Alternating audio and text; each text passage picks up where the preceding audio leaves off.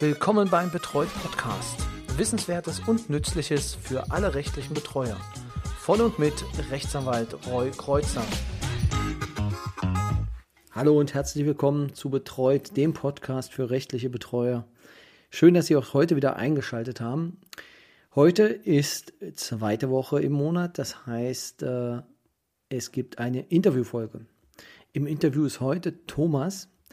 Thomas erzählt uns von seiner Beziehung mit einer psychisch erkrankten Frau, die er im Internet kennengelernt hat und äh, mit der er eine ganze Menge Zeit verbracht hat, viel Geld investiert hat und ja, an deren Verhalten er am Ende sogar selbst erkrankt ist. Aber bevor ich viel rede, hören Sie einfach die Folge selber. Ich möchte, bevor wir starten, nur noch auf den Stammtisch hinweisen. Nächste Woche am 17. 3. ist es wieder soweit um 16 Uhr. Anmeldungen sind natürlich möglich, auch bis zum 17. um ja, 15 Uhr 45, sage ich mal, kann man sich noch anmelden für den nächsten Stammtisch. Ansonsten schreiben Sie mir einfach Ihre Fragen jetzt vielleicht schon, ähm, die wir nächste Woche im Stammtisch beantworten wollen, mit denen wir uns auseinandersetzen. Dann, ja, freue ich mich, wenn Sie dabei sind. Ansonsten Ihnen jetzt viel Spaß mit Thomas. Ähm, ich bin sehr dankbar, dass er sich ähm, bereit erklärt hat für das Interview, da ja, er eine ganze Menge erlebt hat und ja, auf jeden Fall, wenn andere Betroffene das hören, ähm, vielleicht auch verstehen, wie es ihm geht. Und äh, wer sowas noch nicht erlebt hat, der kann aber, glaube ich, sehr gut nachvollziehen, ähm, wie sich Thomas fühlt und ähm, ja, was er in diesen Monaten mit dieser Frau erlebt hat. Ja, hallo Thomas, äh, schön, dass Sie sich äh, für dieses Interview zur Verfügung stellen und äh, ja, danke Ihnen vor allem für das Vertrauen, ähm, dass Sie mich haben und dass Sie uns oder ja allen Hörern Ihre Geschichte anvertrauen. Aber vielleicht zu Beginn vielleicht so ein paar Worte noch äh, über Sie, was Sie vielleicht preisgeben wollen. Ja, ich bin also im Osten in Sachsen aufgewachsen, im Erzgebirge und habe äh,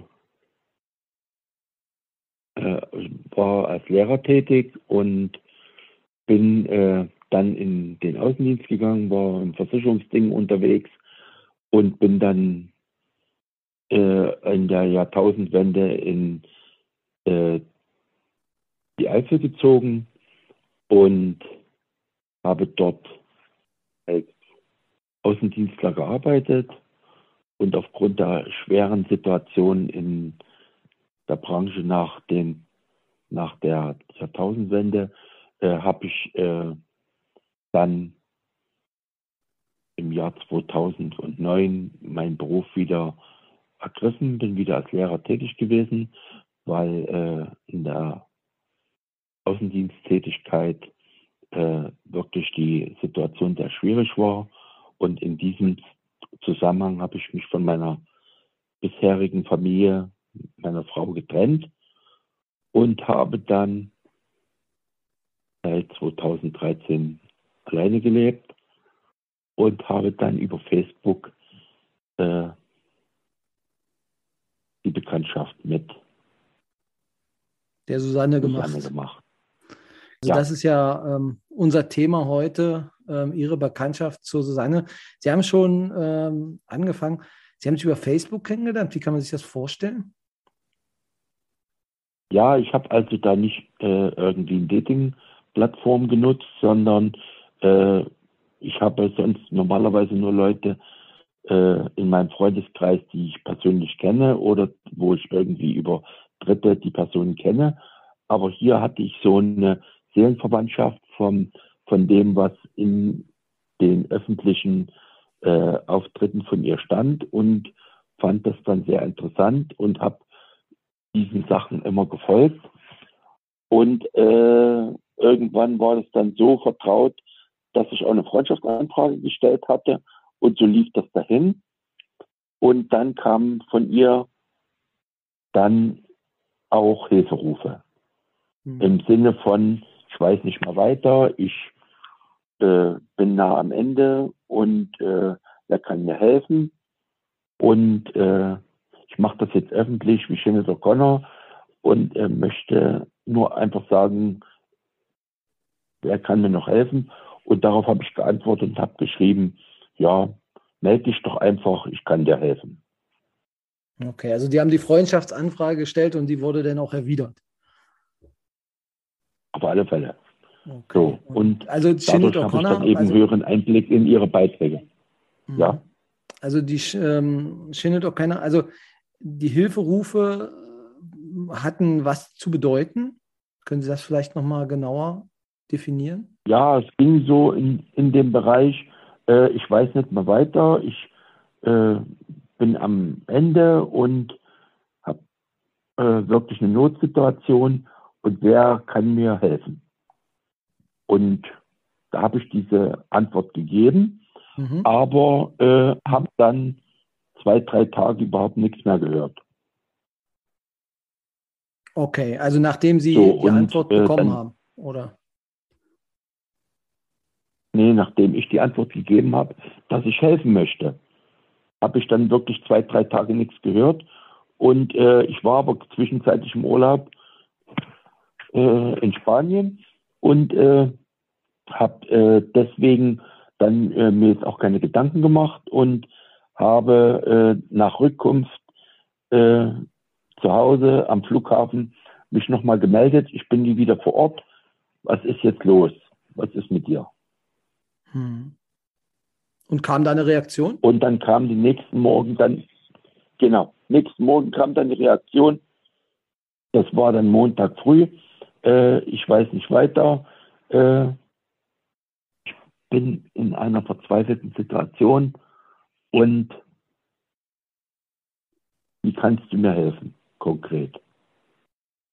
Was haben Sie darauf gesagt, Wo bist du denn? Ich bin in, ja, ich habe eben gefragt, wo bist du denn? Und daraufhin hat sie geantwortet, ich bin hier in Berlin. Und war sie dort in der Wohnung oder und, wie kann man sich das vorstellen?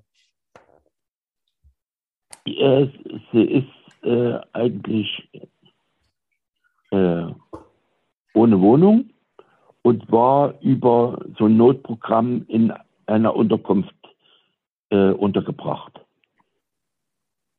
Und hat eben dann geschrieben, ich bin hier schon seit Tagen hier in diesem Zimmer und äh, weiß nicht mehr weiter und bin in der Situation, mich aufgegeben zu haben und kannst du mir dann nicht helfen. Also suizidale Gedanken, würden Sie sagen. Und genau, auf alle Fälle. Und äh, daraufhin habe ich gesagt, ja, wie hast du dir das vorgestellt? Und habe gesagt, ja, nimm Zug und komm zu mir. Nein, geht nicht äh, ich habe äh, also ich habe da äh, Angstzustände und ich kann nicht mit dem Zug kommen und kannst du mich denn nicht holen? Und da habe ich gesagt, ja, ich würde einfach nur schnell noch was frühstücken, meine Sachen zusammenpacken und komme dich holen. Bin ich dann sieben Stunden nach Berlin gefahren.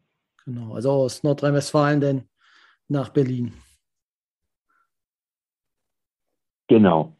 Und äh, zwischendurch haben wir Kontakt über, über äh, das, das Netz gehalten.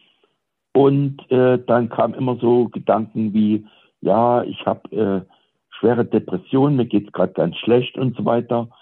Und ob ich denn damit umgehen könnte. Und, äh, und da habe ich mir aber überhaupt keine Gedanken gemacht und bin einfach fortgefahren, immer weiter gefahren, bis ich denn da war. Mhm. Wie war das erste ja, Treffen mit und dann ihr? Ist auch Zeit, ja, es ist zeitnah runter vor die Einrichtung gekommen und äh, es hat eigentlich alles freundschaftlich sofort gepasst und wir haben die Sachen aus den, aus den Räumlichkeiten geholt, bei mir eingeladen und sind äh, losgefahren. Und ich hatte eigentlich gedacht, nach der langen Strecke, äh, erstmal irgendwo einen Zwischenhalt zu machen und eine Unterkunft äh, auf dem Weg zu mieten. Und äh, das wollte sie aber nicht. Sie wollte sofort, dass ich die, den Rückweg komplett antrete. Sprich, wir sind dann also sofort zu mir nach Hause zurückgefahren. Aber das, sie war ja auch eine wildfremde Person für Sie. Und dann war das Problem, dann war, Ja, aber durch die äh, längere Zeit der Freundschaft in Facebook hatte man halt so eine Seelenverwandtschaft und es hat dann auch so vom ersten Eindruck gepasst und dann sind wir nach Hause gefahren, diese sechs, sieben Stunden und haben uns die ganze Zeit unterhalten unterwegs und dann war da so eine Nähe, also gleich da. Also weil sie ja auch aus, äh, aus meiner Heimat stammt, aus Sachsen, war da überhaupt nicht äh, irgendwie Befremdlichkeit. Mhm. Und dann sind wir zu mir nach Hause gefahren und sie wollte aber dann nicht aussteigen erstmal, weil sie immer erst so eine Ankommensangst hat. Und dann sind wir einfach, bei mir gibt es da so einen Berg, sind wir auf den Berg gelaufen und sind erstmal in der Nacht war das dann die Rückkunft so nach Mitternacht erstmal noch äh, auf den Berg gelaufen und sind spazieren gegangen und haben Sterne geguckt. Hat sie sich das gewünscht? Ja. Und das war dann alles schon sehr vertraut. Ja, das wollte sie. Sie wollte nicht sofort ankommen, weil sie hat ein Problem mit Ankommen. Sie hat ein Problem mit nach Hause kommen. Das wusste ich aber da alles noch nicht. Ich habe jetzt im Nachhinein auch nochmal den äh, Facebook-Account äh, studiert von der Zeit, die vor unserem Zusammentreffen war. Und da sind viele Sachen schon drin beschrieben, die ich nicht so ernsthaft verstanden habe, die aber da eigentlich schon gestanden haben, alles. Mhm. Okay. Also viele Sachen so mit, mit den äh, Erkrankungen, die sich erst später herausgestellt haben. Also wie ging's? Wie ging's jetzt in den nächsten so, Tagen und dann weiter? Sind wir also, haben wir in den nächsten Tagen ging es weiter, dass wir wirklich sofort freundschaftlich verbunden waren und äh, da bei mir in der Wohnung ganz normal partnerschaftlich zusammengelebt haben, also nicht intim, aber partnerschaftlich. Sie hatte mir sofort am ersten Abend erzählt, aufgrund einer erlebten Vergewaltigung vor zehn Jahren äh, äh, wäre zu große Nähe für sie nicht akzeptabel. Und das war auch, war auch okay. Das war ja von vornherein als ein Helfen geplant und nicht als ein Eingehen von einer äh, tiefen, engen Partnerschaft und, und äh, Liebe, sondern erstmal der Person zu helfen. Und da war das für mich okay und äh, kam eben auch große Nähe auf.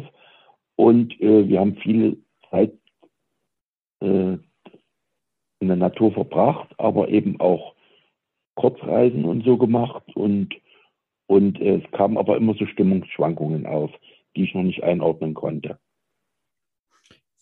Wo ging Ihre erste Reise hin? Ja, also so in der näheren Umgebung meine ich, ne? so Orte erstmal ne, die bei mir in der Umgebung, in meinem näheren Umfeld waren. Und dann äh, kamen eben immer so, so äh, äh, solche Gedanken auf, die ich überhaupt nicht einordnen konnte. Und zwar äh, Todessehnsucht und immer der Wunsch, sterben zu wollen. Der war und dauerhaft zu spüren. Das ist aber immer mit Aktion wegzubekommen. Ja, und das war aber immer wegzubekommen mit Aktion. Also wenn man sich äh, draußen in Orten und Städten bewegt hat, dann war das eben weniger zu spüren. Aber eben besonders beim Heimkommen oder abends war das besonders stark. Und dann haben wir mal an einem Wochenende so einen Ausflug gemacht, Freitag, weil eben immer diese Sehnsucht war, ja, ich möchte Sterbehilfe in Anspruch nehmen und so weiter. Und dann habe ich mit ihr einen Ausflug gemacht über Belgien und wir sind so ein, so einen Pilgerweg gelaufen mit den Stationen, die man zu Ostern geht.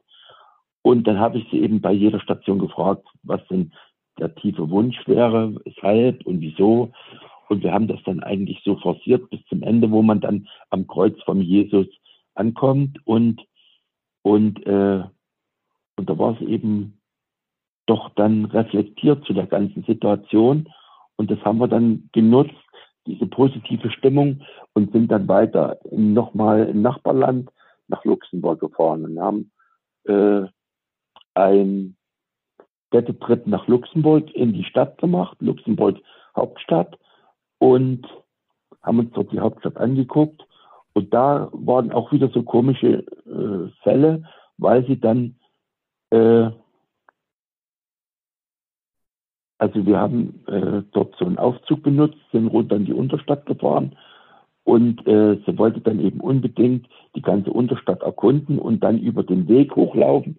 Und ich sagte, nee, das mir war lieber, wir fahren mit dem Fahrstuhl wieder hoch. Und das wollte sie nicht und da haben wir uns getrennt. Hm. Zu dem Zeitpunkt war das aber mal so die erste Trennung auf so, ein, so, einer, äh, so einem Trip. Und äh, dann war es wirklich ganz schwierig, sich wieder zu treffen in Luxemburg-Stadt. Das haben wir aber hinbekommen. Und äh, dann war aber trotzdem irgendwie so eine Distanz zu spüren. Wir haben uns da an so einem äh, Tanzlokal getroffen und war dann eben daran interessiert, dort unbedingt noch was erleben zu wollen und dahin und dorthin noch zu laufen und hat dann eben wirklich so fokussiert, mich unbedingt dort, äh, sich unbedingt noch ein zweites Mal dort trennen zu wollen. Also äh, einfach, ich konnte nicht mehr laufen, weil ich hatte mich bei unserem Trip in Belgien verletzt. Ich bin davon in der Grotte runtergesprungen und hatte mir die Fersen verletzt und konnte dann dadurch nicht mehr gut laufen. Und sie wollte dann aber unbedingt noch kilometerweit durch Luxemburg Stadt laufen und ist dann einfach losgelaufen und hat mich da stehen lassen. Und ich bin dann, wir hatten zwischenzeitlich ein Hotelzimmer gemietet und ich bin dann zum Hotel zurückgelaufen und habe gesagt, du weißt ja, wo es ist und kommst dann dahin. So, und wann, und wann kam, kam sie denn wieder? Stunden, dann kam stundenlang überhaupt keine Nachricht von ihr und dann kam die Nachrichten, ja, ich esse und trinke jetzt alles, was hier auf der Straße liegt und äh, ich habe jetzt hier Cola getrunken, da muss aber Alkohol drin gewesen sein und äh, sie fühlte sich von mir so äh, nicht verstanden und und ich habe die ganze Zeit geschrieben, dann gib mir doch deine äh, GPS, diese Global Position äh, Position und ich hole dich ab an dem Punkt, wo du bist, weil es so ein bisschen hilflos klang. Und dann war unterbrochen und kam keine Nachricht mehr. Und weil ja die ganze Zeit vorher davon die Rede war, dass er eben sich umbringen möchte, habe ich gedacht, weil ja Luxemburg so gelegen ist, dass äh, am also alles so auf dem Berg liegt, aber Brücken über so ein tiefes Tal führen, hatte ich wirklich die Angst gehabt, dass, dass es sich was angetan hat. Mhm. Und ich habe dann die ganze Nacht eben im Hotelzimmer alleine wach gelegen und es kam keine Reaktion mehr. Und dann bin ich dann früh um neun zur Polizei gegangen. Okay. Was ist dann passiert? Die Polizei hat dann gesagt, das wäre normal heutzutage und ich soll mir keine Sorgen machen. Wenn sie Mittag immer noch verschwunden ist, könnte ich immer noch mal mich bei der Polizei melden. Das habe ich dann so gemacht. Ich bin bis 12 Uhr im Hotel geblieben, habe keine Nachricht von ihr bekommen, hab, bin ausgecheckt und habe dann die Polizei wieder aufgesucht, habe der die ganze Geschichte erzählt, wie das zusammenhing. Und äh, das hat dann über eine Stunde gedauert. Und wir haben immer wieder geguckt, ob sie denn erreichbar ist über WhatsApp und Telefon. Und da war niemand mehr erreichbar. Und die haben aber mir die Sorge genommen und haben gesagt, nö, kann nichts sein, wenn in Luxemburg hier in unserer Hauptstadt was passiert wäre, dann hätten sie sie schon gefunden und dann wäre eine Information da. Es wäre alles ein enges Netz und, und das wäre, würde bekannt sein, wenn irgendwas passiert wäre. So. Und ich soll mir keine Sorgen machen. Wann ist sie denn wieder aufgetaucht? So, und ich war gerade fertig mit dem Protokoll und wollte es gerade unterschreiben. Und in dem Moment lockt sie sich ein, ruft mich an und sagt, ob ich sie denn abholen könnte. Ich sag, wo bist du denn? Und dann sagte sie, sie ist mit einer Gruppe Leute mitgefahren und sie haben eine After-Hour-Party gefeiert. Okay, und dann war sie irgendwo anders in Luxemburg, oder? ja, an, an, äh, an einem Ort, der 30, 40 Kilometer entfernt war, an der Grenze zu Deutschland. Und äh, ob ich sie denn da abholen konnte. Ich war stinksauer, weil ich ja mir überhaupt keinen Reim drauf machen konnte. Ich hatte ja nichts gemacht. und hatte einfach nur ein Zimmer gemietet und wollte dort mich mit ihr wieder treffen. Und äh, sie war einfach nicht mehr auffindbar und war auch unterwegs dann von dem, von dem Hilferuf, äh, ich habe hier erst gegessen und getrunken, nicht mehr erreichbar. Und äh, habe ich wirklich gedacht, es wäre was Schlimmes passiert, habe mir die ganze Nacht Gedanken gemacht, konnte nicht schlafen. Und am Ende hat sich herausgestellt, dass er mit einer Gruppe mitgefahren ist, die also weitergefeiert haben und äh, dass er da bei jemandem übernachtet hat. Okay. Also nur bei jemandem übernachtet oder hat sie was mehr von der Nacht erzählt? Ja, also es war so, dass sie eben auch, äh, ich weiß nicht, wie weit man das jetzt hier so detailliert erzählen darf, Drogen konsumiert haben und äh, dass sie also Alkohol und Drogen konsumiert haben und, und äh, auch sich mit jemandem dann sexuell vergnügt hat. Mhm. Also weil sie Ihnen ja noch erzählt hat, dass es gar nicht äh, geht, weil sie ja dann. Genau, ganz genau. Das ist eben der große Widerspruch. Das ist schön. Ja. Also das jetzt auch gleich so sehen, weil das war ja für mich der Stand, weshalb ich äh, eben auch so Abstand gehalten habe. Und, äh, und dann wurde mir das eben so verkauft, wie äh, das war das erste Mal, dass es wieder ging. Was sich aber jetzt nach Monaten auch als eine Lüge herausgestellt hat. Was ich jetzt erst bei unserem letzten Treffen nochmal herausgefunden habe, dass das auch nicht stimmte, aber da immer so ein Verdrängungsmechanismus da war, hat sie das auch nicht mehr auf dem Schirm gehabt. Okay. Dann waren Sie wieder zurück äh, in Deutschland und äh, wie ging es dann? Ja, ich habe die da in dem Ort abgeholt hm. und habe sie wieder mit nach Hause genommen weil ich sie ja jetzt auch nicht hängen lassen konnte. Ich habe sie ja nur von Berlin weggeholt und äh, es war ja nur alles so weit weg, sie kannte ja niemanden. Und ich meine, es war ja vorher eine freie Person und ich kann ja nicht äh, Besitz ergreifen von ihr. Ne? Und deswegen war ich natürlich stinksauer, das hat sie auch gespürt auf der Rückfahrt, aber ich habe sie halt äh, wieder mit nach Hause genommen. Okay, aber sie hat ja noch bei so. Ihnen gewohnt, oder? Ja, ganz genau. Aber es ist mittlerweile auch so lange her, dass ich gar nicht mehr alle Details dann weiß, wie das dann weitergegangen ist.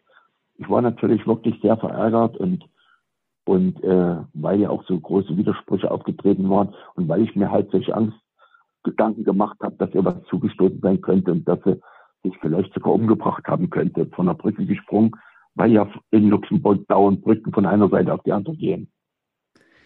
Genau, also ja. Wir hatten ja, ich habe Sie ja schon eine ganze Zeit begleitet äh, mit diesem Fall. Ähm, vielleicht kommen wir mal auf den, äh, ich möchte ihn mal Guru bezeichnen, der Sie dann noch abgeholt hat. Ja. Vielleicht können Sie die Geschichte so. nochmal erzählen. Mhm. Also es war dann so, äh, über Facebook war sie noch mit einem anderen Therapeuten befreundet, der in meiner Nachbarschaft wohnt. Nachbarschaft ist zum Abstand von 50 Kilometern Nordrhein-Westfalen. Und äh, wir waren dann an dem, an dem darauffolgenden Wochenende äh, im, in einem Naturschutzgebiet unterwegs spazieren und sie schrieb mir dann oder sagte mir dann, dass äh, er ihr geschrieben hätte, dass er zu therapeutischen Zwecken bei mir vorbeikommen möchte und äh, sie da treffen möchte. Und da habe ich mir erstmal keine großen Gedanken gemacht. Wir waren dann äh, in dem Naturschutzgebiet auf einem Berg gewandert und als wir kurz vor der Spitze waren, kam dann die Nachricht, ich bin da auf der Adresse, also wo ich gewohnt habe, und äh, ob wir denn, ob wir denn nicht zurückkommen können. Und ich habe gesagt, das passt mir jetzt gar nicht und äh, äh, aber es war dann hartnäckig, ja, wir müssen da ja irgendwie drauf reagieren. Und wir sind zurückgefahren und haben äh, meine Adresse wieder äh, aufgesucht, wobei sie da nicht sofort mit ihm zusammentreffen wollte und wir auf einem Nachbargrundstück bei von mir befreundeten Leuten äh, wir ihn von Weitem erstmal sehen konnten und äh, sie mir aufgab, ich soll doch mit dem Kontakt aufnehmen und den wieder nach Hause schicken. Und das habe ich auch versucht und war davon ausgegangen, dass sie sich im Hintergrund hält und äh, dann nicht dazu stößt. Und in dem Moment, wo ich äh, ihn fast dazu hatte, wieder ins Auto zu steigen, kommt sie um die Ecke und sagt, oh, ich möchte den Mann jetzt trotzdem kennenlernen. Okay. Und daraufhin hat sie gesagt, ja, das ist äh, nicht der Typ, wo ich mir Sorgen machen muss. Und ich bin jetzt hier interessiert, äh, da mal seinen Therapieansatz kennenzulernen. Und ich hatte da Arbeit bei Nachbarn in, in einem Gartengrundstück einen Rasen zu mähen, was mehrere Stunden dauerte. Und da habe ich das Angebot gemacht, dass sie sich auf meiner Terrasse dann da doch unterhalten können, weil ich ihn nicht in meine Wohnung lassen wollte. Und das hat aber bloß eine kurze Zeit gereicht. Nach ungefähr einer Viertelstunde haben sie mich nochmal kontaktiert. Sie möchten doch gerne äh, lieber äh, über die Terrasse in mein Wohnzimmer, weil äh, es auf der Außen, auf dem Außenbereich äh, äh, nicht gut möglich wäre, die Gespräche zu führen. So und nach lange hin und her habe ich dann dem zugestimmt und bin dann meiner Arbeit nachgegangen, mit immer mal zwischenzeitlichen Unterbrechungen zu gucken, ob da noch alles in Ordnung ist. Und äh, das hat dann über zwei Stunden gedauert. Und äh, als ich dann wieder dazu kam und fertig war mit meiner Gartenarbeit, haben sie mir mitgeteilt, dass es sich jetzt entschieden hat, mit dem Therapeuten mitzufahren und die ganzen Sachen bei mir mitzunehmen und mit äh, zu dem zu gehen und äh, die ganzen, äh, also ihre ganze Kleidung mit hinzunehmen. Hm. Und dann sind sie gemeinsam abgefahren. Sind Sie denn hinterher? Nee.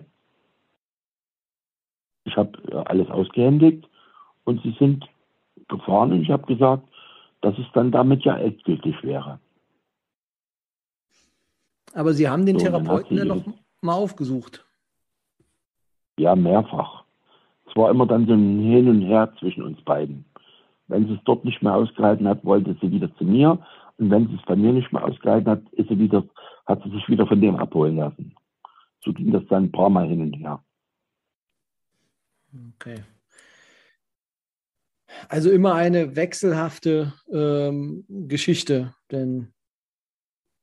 Ja, aber eben mit großen emotionalen Auf und Abs. Ne? Mhm. Und man konnte nie richtig einschätzen, inwieweit man, äh, wie man mit ihr dran war. Ne? Man konnte das überhaupt nicht einschätzen. Sie konnte einen eben immer, wenn es für sie gut war, für sich wieder gewinnen und äh, hat aber auch immer hinbekommen, dass äh, an Stellen, wo ich es nicht erwartet habe, er dann vor der Tür stand und sie auch bei mir immer wieder abgeholt hat.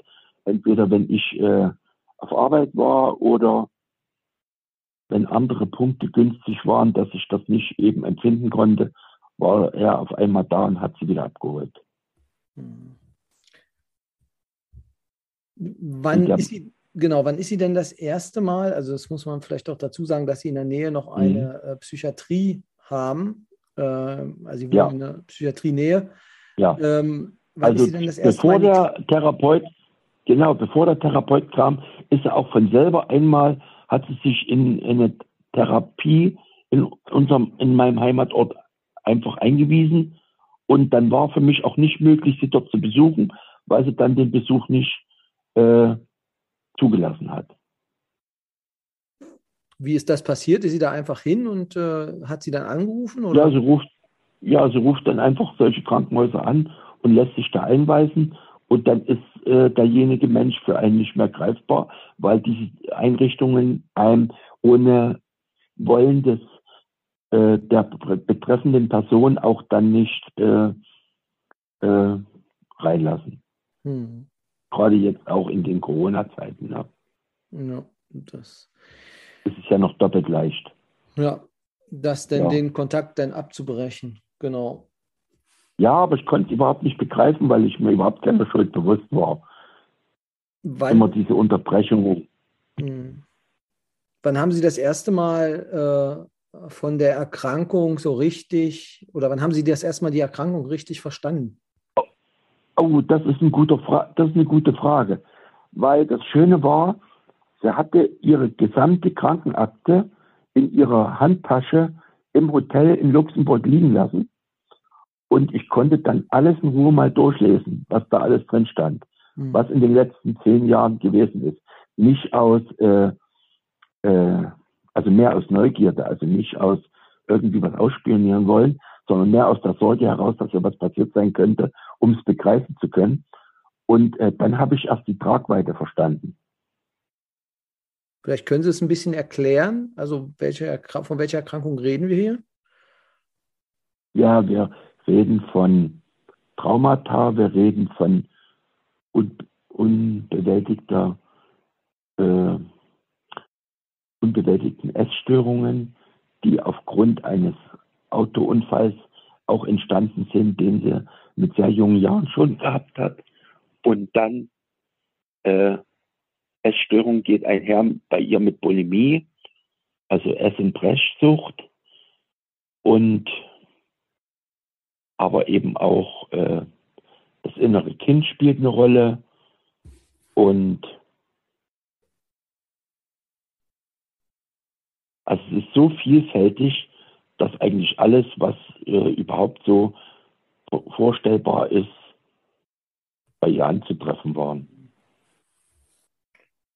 Also das, was Sie beschreiben, ist, eben, genau, hm. das, das, was, das, was Sie beschreiben, ist halt ähm, eine hochgradige Persönlichkeitsstörung, ähm, die ja. sie halt hat. Die war sicherlich dann auch diagnostiziert, oder? Ja, mehrfach. Hm. Aber eben da gibt es eben auch die Unterschiedlichkeit der Einrichtungen. Die einen haben es ein bisschen besser verstanden und die anderen haben es eben oberflächlich abgetan. Und äh, da sie sehr intelligent ist, hat sie sich äh, mit diesen oberflächlichen Einschätzungen und Abwertungen sehr schwer getan. Hm. Weil sie sich immer wieder auch auf gewisse Rollen äh, gestellt hat. Also ihr war immer ganz wichtig, äh, herausstellen zu können, dass sie hochwertige Abschlüsse gemacht hatte äh, und dass sie in den USA studiert hat und und äh, Stimmt und, das? Äh, dass ihr eben, das stimmt auch, ja. Okay. Und dann Abschluss gemacht hat und, und äh, dass sie eben, eben von diesen Einrichtungen oft äh, verkannt und abgewertet wurde. Und die einzige Einrichtung, von der sie gut gesprochen hat, war die Charité in Berlin. Hm. Also jetzt die Psychiatrie wahrscheinlich. Genau, ganz genau, ganz genau. Hm. Ja, und äh, wie gesagt, selbst in der Zeit, wie ich jetzt mit ihr zu tun hatte, war sie mindestens zehnmal in Einrichtungen. Sie sind, also vielleicht um das noch so abzuschließen, was das Krankheitsbild angeht und äh, zu was diese Frau oder diese Person fähig ist, ähm, können Sie ja vielleicht noch schildern, Sie waren ja auch auf dem Mallorca-Urlaub. Ja gut, äh, Mallorca war mal eine Stelle, wo sie äh, tätig war und da hatte sie gute Erinnerungen, deswegen war sie hyperglücklich, da mit hinfliegen zu können. Und das erste Mal war auch ein sehr positiver Aufenthalt von ungefähr einer Woche. Und äh, dann haben wir noch mal einen zweiten Aufenthalt zu Therapiezwecken gehabt. Sie hatte dann dort Kontakt mit einer Klinik, die auf Mallorca Privatpatienten behandelt und sich auf äh, diese Art von Erkrankungen in höchster Stufe spezialisiert hatte mit einer äh, Magnetresonanztherapie äh, im Zusammenhang mit Ketamin. Und da hatte sie große Hoffnung, dass ihr das helfen könnte, gesund zu werden. Mhm. Und äh, das hatte sich aber als sehr schwierig auch, auch herausgestellt, weil der ganze Tagesablauf nur noch darin bestand, äh, dort diese zwei Stunden Therapie jeden Tag äh, wahrzunehmen und die restliche Zeit wirklich noch, noch schwieriger in der ganzen Persönlichkeit verständlich zu sein. Zumal in der Zeit äh, schlechtes Wetter auf Mallorca war und wir da äh, fast eine Woche oder mehr als eine Woche nur Regenwetter hatten und das besonders noch auf die Psyche gedrückt hat. Mhm. Und von daher äh, war, waren wir da in so eine Grenzsituation gekommen und äh, da war es immer so, dass sie sich sehr bedeckt mit ihren ganzen Kommunikationsdaten gehalten hat und ich im Nachhinein auch herausgefunden äh, habe, dass sie äh, in E-Mails und äh, äh, anderen Daten äh, eine ganz schlechte Meinung von mir hatte und, und äh, sich von mir bedroht oder vereinnahmt fühlte. So unter dem Motto 24-7 Überwachung in Art äh, Geheimdienstmanier. Was ja gar nicht ihre Absicht war, sondern sie wollten ja eigentlich helfen. So nee. So, das ist genau der Hintergrund. Ich habe das schon äh, relativ eng gemacht, aber nicht, um sie da irgendwie einzuengen, sondern um ihr zu helfen, um sie nicht äh, allein abdriften zu lassen, weil ich es ja so oft erlebt habe, gerade durch dieses schlechte Erlebnis in Luxemburg, äh, hatte ich eben nur den Sinn, äh, so eine Sache nicht nochmal passieren zu lassen und eben dann, wenn sie da so auf Abwege unterwegs war, sie eben äh, nicht alleine zu lassen. Und das habe ich dann immer durchgezogen, auch auf Mallorca. Und im Nachhinein hat sie mir immer bestätigt, dass ihr das gut war und dass es wichtig war, dass ich so gemacht habe. Aber in dem Moment in der Situation selber hat es teilweise so eskaliert, dass man immer Angst haben musste, also auch äh, bei einem äh, nächtlichen Gang, dass man eben von der Polizei nicht als äh, äh sie bedrängender Mann äh, auf der Straße äh, verhaftet werden konnte. Okay. Genau. Also, ja, es war wirklich so. Es kam Polizei vorbeigefahren und sie fing dann an, so, so auszuticken und dann sieht es ja schnell so aus, als ob man sie als Mann bedrängt und kommt ja schnell in Erklärungsnot, wenn, wenn sie dann noch ein, zwei Sachen daran dichtet. Ne? Hm. Das hat sie öfter und gemacht. Das im Ausland, wo man sich nicht gut, ja, das hat sie öfters gemacht. Und und das, das führt ja dann schnell im Ausland noch dazu, wo man sich nicht gut ausdrücken kann, in Spanien, äh, dass man dann äh, vielleicht in Erklärungsnot gerät. Ne? Mhm. So, und äh, bei der Therapie kam das dann auch nochmal zum, zum, äh, zum schlechtesten Fall. Und zwar nach so fünf, sechs Sitzungen war dann die erste Ketamintherapie angesagt und die führte dann zu so einem tiefen Abbruch von ihr, dass sie dann sich so schlecht fühlte, um in der Klinik zu verbleiben. Und äh, ich, obwohl ich keinen Vertrag mit diesem Institut gemacht hatte, sondern nur als Betreuer mit dabei war, äh, wurde sofort um Übernahme von Kosten äh, gebeten, weil äh, selbst die Nacht, die sie dann dort hätte zubringen müssen, äh, ungefähr bei einem Kostenpunkt von 500 Euro die Nacht war. Und die sollten Sie übernehmen? Und da, ja, und da war ich aber überhaupt nicht damit einverstanden und habe gesagt, ich habe überhaupt nie, kein, niemals gesagt, dass ich hier für die Therapie zuständig bin. Wir haben ihnen klipp und klar die Grundlagen gesagt, auf welchen die Therapie läuft und dass sie das selbst bezahlen möchte und dass das auch im Rahmen ihrer Möglichkeiten abbezahlt wird und äh, dass ich dann nur als Betreuer dabei bin. Und das wurde dann nicht mehr geglaubt und daraufhin wurde die spanische Polizei gerufen und ich wurde äh, dann mit der spanischen Polizei bedrängt, dass ich hier nicht in der Lage wäre und meinem Wort nicht nachkommen würde, die Kosten zu übernehmen. Was ich nie gegeben hatte. Und dann mussten Sie dort direkt was bezahlen, oder? Ja, dann wurde also die Polizei geholt, die haben mir Handschellen angelegt und eine Taschenpfändung vorgenommen, haben alle meine Taschen ausgeräumt und äh, das führte dann dazu, wenn ich nicht hätte mit dieser Polizei jetzt die mit dem Streifenwagen noch äh, mich jetzt mitnehmen wollten, habe ich dann eben eingelenkt und das führte dazu, dass ich vor Ort äh, knapp 1000 Euro bezahlen musste. Und äh, ja, Susanne ist denn dort geblieben. Und damit konnte ich dann, damit konnte ich dann verhindern, äh, dass äh, die Polizei mich mitnahm. Ich konnte also wieder in meine Wohneinrichtung zurück, in mein, in mein Ferienhaus und äh, sie hat dann auch erkannt, was das für eine Tragweite hat, wenn ich dafür nicht gerade stehe und hat dann diese Nacht in der Klinik nicht verbracht und wurde dann in eine psychiatrische Klinik in Palma eingewiesen. Okay. Aber danach äh, haben Sie sie dann nicht mehr wiedergesehen? Doch. Nächsten Tag war ja unser Rückflug geplant und am frühen Morgen war sie dann wieder normal und wollte von mir aus dieser Klinik abgeholt werden und war dann der Meinung, dass das an der Klinik dort alles schief läuft, an der Privatklinik und dass wir doch die zwei Verbündeten wären. Sie war dann total kollegial und wollte natürlich auf alle Fälle äh, alles tun, dass sie mit mir wieder mit zurück nach Deutschland kam. Und der Flug war ja gebucht für uns als Rückflug. Mhm. Und den haben wir dann auch wahrgenommen. Und in der Zeit war sie total wie ausgewechselt und wie normal. Das heißt, immer wenn ein großer Willen von ihr dahinter steckte, dann hat man ihr überhaupt die Krankheiten nicht angemerkt. Und da hat sie sogar diese äh, Ferienwohnung mit aufgeräumt und alles äh, Picobello hinterlassen und war auch bis Rückflug und alles ganz normal. Okay. Ähm, was hat das mit Ihnen gemacht eigentlich die ganze Zeit?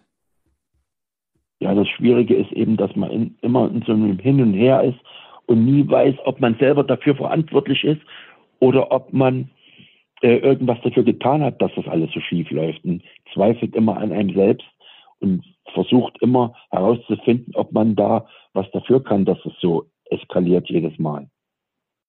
Mhm. Würden Sie sagen, Sie sind da selbst dran erkrankt? Ja, das kann man schon so sagen. Also es waren schon meine vorherige, vorherige und bisherige Familie war der Meinung, dass äh, sie mich äh, mit ihr, also mit äh, diesem, dass wir zusammen da äh, gewesen sind, dass das äh, mich eben sehr verändert und mich krank gemacht hätte. Und ich habe eben auch dann wirklich auch Zeiten gehabt, wo ich eben wirklich sehr de depressiv war. Hm. Besonders dann in solchen Pausen, wo sie sich eben wieder zu dem Therapeuten abgesetzt hatte und ich alleine war, äh, hatte ich wirklich zwei, dreitägige tiefe depressive Phasen dadurch. Also würden Sie auch sagen, Ihr Alltag hat darunter gelitten? Auf alle Fälle. Ja. Ich musste dann immer sehen, dass ich wieder in meine eigene Mitte kam und meine Strukturen, meinen Tagesablauf eingerichtet habe, um eben wieder auf meine Spur zu kommen. Und wenn dann zwei, drei Tage äh, so waren, dann bin ich auch wieder in Ordnung gewesen. Aber das hat immer Kraft und Energie gekostet, aus dem Loch wieder rauszukommen. Hm. Also das, was Sie halt beschreiben, ist, äh, ist ein klassisches Verhalten, sowohl vom, äh, vom Erkrankten, also von, von, von dem, was wir von Susanne gehört haben, als auch das von Ihnen. Also gerade diese Vorwürfe, ähm, das hat man halt, ähm, also kenne ich halt aus der Praxis sehr oft, ähm, dass sich das wiederholt. Also deswegen kann ich Ihnen sagen, dass Sie da jetzt nicht, nicht alleine sind. Ähm, ja. Wer hat denn eigentlich den, die, ganze, die ganzen Sachen bezahlt? Weil das, was Sie mir beschreiben, klingt nach mehreren tausend Euro. Ähm, haben sich das denn immer geteilt? Also ich kann ihr nicht nachreden, dass sie mich ausgenutzt hätte im Sinne von, dass, äh, also ich habe das freiwillig gemacht. Die Sachen, die ich bezahlt habe, habe ich auch freiwillig bezahlt. Und ich hatte auch nicht das Gefühl, dass sie äh, mich jetzt in dem Sinne ausnutzt und, und äh, mich um, auch um Geld anbietet oder so. Alles, was ich ihr an Kleidung, Kleider, Schmuck oder so gekauft habe, habe ich eigentlich immer aus dem Zusammenhang heraus gekauft, aber eben auch, äh, weil sie wusste, wie sie die Knöpfe bei mir betätigen muss. Mhm. Ja, und das, das, das wusste sie schon. Und äh, aber es war halt eben immer aus dem Zusammenhang heraus. Also es, auch so, wenn sie bei mir ausgezogen war, äh, in diesen Phasen, wo immer diese Wechsel stattgefunden haben, kann ich nicht sagen, dass irgendwas äh, äh, zu meinem Nachteil entstanden ist, dass sie mir irgendwas weggenommen hätte oder mich um Geld bestohlen hätte. Das kann ich nicht sagen, auf keinen Fall. Aber, Aber äh, es ist dann halt so gewesen, wir hatten uns ja jetzt bis letzte Woche noch im Kontakt und hatten auch immer mal wieder jetzt drei, viertägige Zusammenkünfte, die aber immer ex, äh, extremer dann beendet waren, also mit radikalen Brüchen, die überhaupt nicht nachvollziehbar waren. Und äh, die haben dann dazu geführt, äh, dass ich jetzt zum Schluss auch wirklich keine Kosten und Summen mehr übernommen habe und dass sie viel äh, selbst Geld ausgegeben hat. Und, und äh, dann kamen natürlich schon so Sätze wie, ja, dass ich solche Sachen jetzt selber bezahle äh, und äh, äh, hier und da. Das hat sie dann schon gemerkt, dass ich dann also finanziell wirklich ganz eng getaktet war. mhm. aus den Erfahrungen der vorangegangenen Wochen und Monate. Ne? Und das hat jetzt dazu geführt, dass wir jetzt beim letzten Zusammentreffen dann nochmal einen rigorosen Bruch hatten und dass ich jetzt äh, äh, gesperrt von allen Medien und allen Möglichkeiten des Anrufs überhaupt keinen Kontakt mehr habe.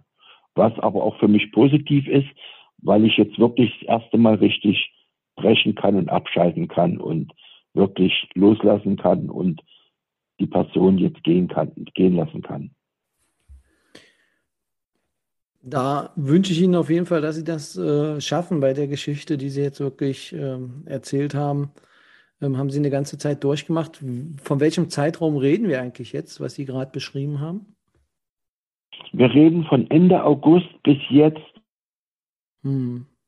Also knappe drei, acht Monate. Na, neun. Ja. Monate. Ja. Mit allen Auf und Abs und noch vielen Geschichten zwischendrin. Aber das war jetzt mal so das Wesentliche.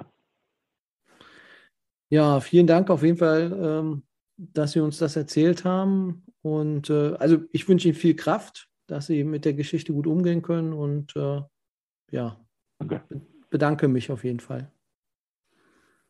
Ja, ich danke auch sehr, weil das tut auch gut, wenn man es nochmal äh, für sich verinnerlichen, nochmal rauslassen kann, nochmal drüber nachdenken kann und eben aufgrund der Fragen nochmal das für sich abschließen kann. Dankeschön. Ihnen eine gute Zeit.